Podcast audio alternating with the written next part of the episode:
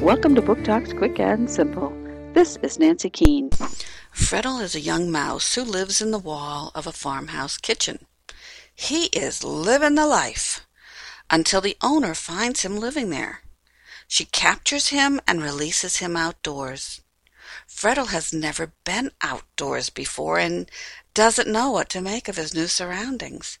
He knows he doesn't like it, and he wants to find his way back into the nice, warm kitchen. Now he faces raptors and raccoons and other dangers he had never known before. He does make a couple of friends along the way and shows us a mouse eye view of the world he finds himself in. Young Fredle by Cynthia Voigt, Knopf, 2011.